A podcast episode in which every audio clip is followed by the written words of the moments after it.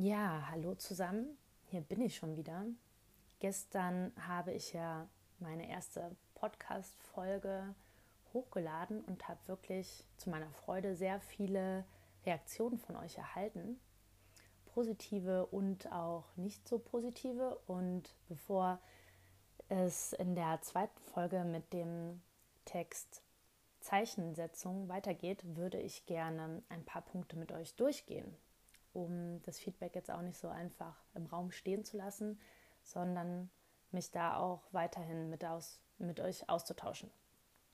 Falls ihr jetzt denkt, okay, äh, das interessiert mich jetzt eigentlich überhaupt nicht, dann spult doch bitte einfach so ein bisschen weiter, bis der eigentliche Text kommt. Genau, also viele von euch haben mir geschrieben und ich fand das total toll, weil dieser Austausch, den man früher beim Bloggen hatte, wenn man geschrieben hat, der ist eigentlich so über die Jahre hinweg ja zurückgegangen und hat sich verloren. Also es haben immer weniger Leute kommentiert und es kam immer ja, weniger zu Diskussionen und deswegen fand ich das jetzt eigentlich wirklich eine coole Sache, dass wirklich viele von euch sich ja gestern mit mir ausgetauscht haben und mir geschrieben haben und ähm, ja, eure Gedanken mit mir geteilt haben. Und so ein paar große Punkte möchte ich jetzt eben mit euch durchgehen. Da wäre der erste Punkt, hm, der war langsamer lesen. Das kann ich total nachvollziehen, weil oft, wenn man selber findet, man liest etwas zu langsam, dann ist es eigentlich genau die richtige Geschwindigkeit. Ich werde versuchen, das gleich umzusetzen. Muss aber auch sagen, ich bin gebürtige Rheinländerin und die reden ja super gerne laut und schnell. Und da muss ich versuchen, das noch, das Temperament dann noch ein bisschen zu zügeln. Dann finden ein paar von euch auch die, also wenn man die Texte selber liest, einfach besser, als wenn man sie vorgelesen bekommt. Und das kann ich auch total gut nachvollziehen. Mir geht es auch so bei Hörbüchern. Und zwar war das so beim Buch äh, Das Café am Rande der Welt. Das habe ich mir dann irgendwann nochmal anhören wollen beim Autofahren und habe mir das Hörbuch runtergeladen und war so krass enttäuscht von der Stimme. Das hat gar nicht irgendwie in meinen Kopf gepasst, diese, diese Stimme und diese, diese Welt, die dadurch aufgebaut wurde. Und deswegen kann ich das Feedback auch total gut nachvollziehen und ich glaube einfach, dass es Geschmackssache ist und dass man es hier so als Ergänzung einfach ansehen sollte zum geschriebenen Text. Dann der Punkt Akustik, Hintergrundrauschen mh, hm, sollte ich verbessern. Ja, ich habe mich jetzt mal schon mal in ein anderes Zimmer gesetzt, aber ich muss ehrlich sagen, rundherum sind wirklich ein paar Baustellen und das Haus hat ganz alte Fenster. Also es ist auch nie wirklich leise hier drin. Und ich habe auch, muss ich ja ganz ehrlich sein, ich habe ja kein großes Equipment. Das habt ihr alle, äh, eure Kopfhörer, die man ins Handy steckt und dann babbel ich drauf los. Aber ich habe mich jetzt schon mal in ein anderes Zimmer gesetzt und hoffe natürlich, dass hier vielleicht die Akustik ein bisschen besser ist. Schauen wir einfach mal. Dann gab es noch einen Punkt mit den Hörern in Kontakt treten und sich auszutauschen, um die Hörer so ein bisschen abzuholen und nicht nur den Text vorlesen, sondern eben auch so ein bisschen ja, was Persönliches noch mit reinzubringen. Das habe ich jetzt äh, heute gleich schon mal in die Tat umgesetzt. Dieses Feedback, weil ich das eine super coole Idee fand und ich auch selber gemerkt habe, wenn man diesen Text sich so anhört, den man dann einfach nur so vorgelesen bekommt, dann denkt man irgendwie, das passt irgendwie nicht. Man wird vorne am Anfang und zum Schluss irgendwie nicht so abgeholt und äh, ist so ein bisschen seltsam. Also war auch seltsam für mich, sich das so anzuhören. Ich meine, sich selber sowieso immer anzuhören, ist immer, glaube ich, noch eine noch mal etwas anderes und hört sich äh, und findet man nicht so toll, die eigene Stimme zu hören. Und deswegen kann ich das auch nachvollziehen und fand das eine tolle Idee und habe ich gleich, äh, gleich mit umgesetzt. Und es gab auch super viel Positives, dass ich eine interessante Stimme habe, dass ich eine angenehme Stimme habe. Und ja, dass ihr es gut findet, dass ich das mit euch teile oder dass man ähm, mich auch mal hören kann, dass es dadurch ein bisschen persönlicher wird. Und ja, das, da bedanke ich mich recht herzlich für die ganzen Blumen, die dort eingetroffen sind in schriftlicher Form, das meiste über Instagram. Ich bin gespannt, wie es weitergeht. Also bin da auch weiterhin offen für Feedback Und dann geht es jetzt auch gleich weiter mit dem zweiten Text, persönlichen Text, den ich auf Road Story veröffentlicht habe. Und zwar mit dem Text Zeichensetzung. Ich wohne in einer Zwei-Zimmer-Wohnung auf dem Land. In meiner Küche stehen zahlreiche Haushaltsgeräte, darunter eine Rührmaschine, eine Nudelmaschine, eine Kaffeemaschine und, wenn man so will, eine Mixermaschine. Ich bin nur haarscharf um einen Thermomix herumgekommen. Es muss wohl an meiner Vorliebe für große Portionen liegen, dass ich mit so einem Gerät nichts anfangen kann. Vor einem Jahr ist mir eine Katze zugelaufen. Eigentlich wollte ich ja einen Hund, aber man nimmt, was man kriegt. Ich bezeichne sie liebevoll als Straßenkätzchen oder Fritzchen oder Flundicat, weil sie sich manchmal so flach wie eine Flunder auf den Boden legt. Oder auch mal als Exorzistencat, wenn sie nicht bekommt, was sie will und sich wie eine Irre unter meinem Bett von Latte zu Latte hangelt. Seit Weihnachten bin ich zudem stolze Besitzerin von Kobi, einem Staubsaugerroboter.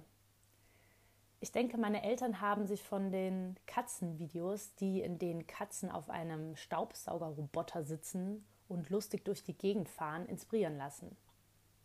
Ich habe eine Fußbodenheizung im Bad und eine Terrasse mit einem wunderschönen kleinen Garten. Manchmal huscht ein Eichhörnchen von Ast zu Ast und wäre das nicht schon idyllisch genug, läuft auch noch ein kleiner Bach am Ende des Gartens von rechts nach links. Ach, ich habe Freunde, mit denen ich mich im Sommer am See verabrede und ein kühles Seeradler trinke. Ich habe einen guten Job und stehe hinter der Philosophie des Unternehmens. Ich bin intrinsisch motiviert. Ich habe eine glückliche Beziehung, bin frisch verliebt. Am Wochenende fahren wir mit dem Bus raus und genießen die Natur. Mir geht es gut. Doch das ist es nicht, was mich zum Grübeln bringt, ob ich so, wie ich jetzt lebe, richtig ist. Ob das Leben so, wie es jetzt ist, richtig ist. Ich weiß, dass immer wenn ich etwas wohlüberlegt getan habe und voll und ganz hinter einer Sache stand, mich voll und ganz auf etwas konzentriert habe, es bis jetzt auch immer funktioniert hat. Das Leben funktioniert hat, wenn ich auf mich gehört habe. Vielleicht verfasse ich aus dem gleichen Grund die Rohfassung dieses Textes auf einer alten Schreibmaschine. Für unschlagbare 15 Euro habe ich die Royal Royalite von 1955 auf einem Flohmarkt erstanden. Oder der Grund dafür, dass ich noch ein altes grünes Posttelefon mit Wählscheibe besitze. Falls ihr schlecht hört, zukünftig schlecht hören möchtet oder nochmal den Nervenkitzel erleben möchtet, nicht zu wissen, wer anruft, dann kauft euch dieses Telefon. Manchmal zermartere ich mir regelrecht den Kopf über das Leben und seinen Sinn. Ich lese Bücher wie Das Café am Rande der Welt, The Big Five for Life, The Happiness Project oder Saltwater Buddha. In der Hoffnung, einen Satz zu finden, der mich dazu bringt, mutig zu sein, etwas Neues anzufangen. Man wartet verzweifelt auf ein Zeichen. Aber was ist, wenn es kein Zeichen gibt? Wenn man vergeblich auf ein Zeichen wartet? Man sollte sein Leben von keinem Zeichen abhängig machen, sondern sich selbst ein Zeichen setzen, selbst das Zeichen sein. Warum tun wir uns manchmal so schwer damit, etwas Neues zu wagen? Ist es einfach nur die Angst, die Sicherheit zu verlieren? Angst davor, auch mal zu versagen? Etwas nicht mehr zu haben oder nicht mehr zurückzubekommen? Wenn wir diese Unsicherheit bzw. diesen Wunsch nach Sicherheit nicht überwinden, dann werden wir auch nie erfahren, was uns widerfahren könnte, wenn wir mutig genug sind, um an uns zu glauben. Ich denke, viele würden die Sätze oben als Sinnkrise bezeichnen oder denken sich, ja, so einfach ist das aber alles nicht. Worum geht es im Leben denn eigentlich? Vielleicht ein Stück weit darum, an seine Träume zu glauben, an sich zu glauben, Dinge zu wagen, Dinge auszuprobieren, sich auszuprobieren und den Mut zu haben, damit auch mal Vollgas auf die Nase zu fallen. Als Kind war es uns erlaubt zu fallen. Es war uns erlaubt, blutige Knie zu haben. Es war erwünscht, dass wenn wir hinfallen, wieder aufstehen und weiterlaufen. Wenn man etwas lernt oder etwas Neues wagt, dann fällt man eben auch mal hin. In der Gesellschaft ist Versagen als Erwachsener jedoch nicht wirklich anerkannt. Fallen ist nicht erlaubt und ein Anzugträger mit blutigen, aufgeschürften Knien oder Grasflecken auf der Hose hat noch keiner gesehen. So versanden vermutlich Jahr für Jahr ein paar richtig gute Ideen von unseren Mitmenschen im Sand und um uns wird es still. In unseren Köpfen werden die Gedanken leiser, bis wir nur noch das Zirpen der Grillen hören. Ich möchte ja keinen motivieren, seinen Job hinzuschmeißen und Hals über Kopf am anderen Ende der Welt eine Currywurstbude zu eröffnen. Sollte es jedoch die beste Currywurst der Welt sein, dann solltest du dir das nochmal verdammt gut überlegen und durchrechnen. Häufig werden diese Gedankengänge unter Generation Y abgelegt. Schwärmen nicht insgeheim alle Generationen davon, eigenen Ideen nachzugehen? Ist die Generation Y eine Generation, welche die großen Fragen des Lebens wieder aufgreift und laut denkend und kritisch hinterfragt? Ich hoffe nicht. Also wenn das wirklich so sein sollte, dann wurde es auch an der Zeit, dass solch eine Generation den Erdball betritt.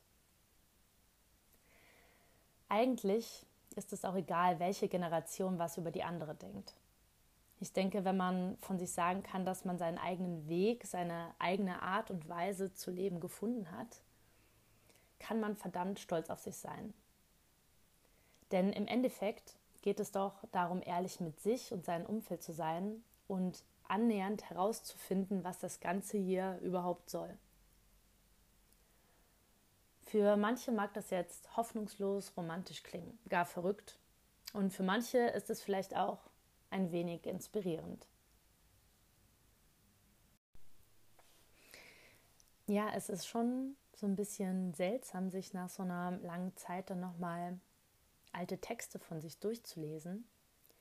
Das ist so, als ob man nochmal in so alten Tagebüchern stöbert und dann wirklich laut und bewusst diese zwei Seiten, die man sich da ausgesucht hat, vorliest. Also total spannend, also auch für mich nochmal so einen Text zu reflektieren und auch nochmal drüber nachzudenken, was sich seitdem eigentlich alles getan hat, was einem für Gedanken durch den Kopf gegangen sind. Und ich glaube, es ist aber auch wichtig, dass man äh, sich nochmal in diese Emotion hineinversetzt, die man damals hatte, als man den Text geschrieben hat, weil wenn man sich das so durchliest oder vorliest, dann denkt man sich manchmal auch so, wow, was ist mir denn damals alles durch den Kopf gegangen? Ist ja schon ne, hier und da vielleicht mal ein bisschen seltsam für einen, wenn man sich das nochmal so bewusst macht, aber auch total spannend so für mich. Und ja, ich hoffe, euch hat es gefallen und natürlich hm, gibt es dann diesen Text auch wieder als Audiodatei, nicht nur äh, hier als Podcast, sondern eben auch unter den Text, den ich damals geschrieben habe, damit man sich den da auch nochmal anhören kann als Folge.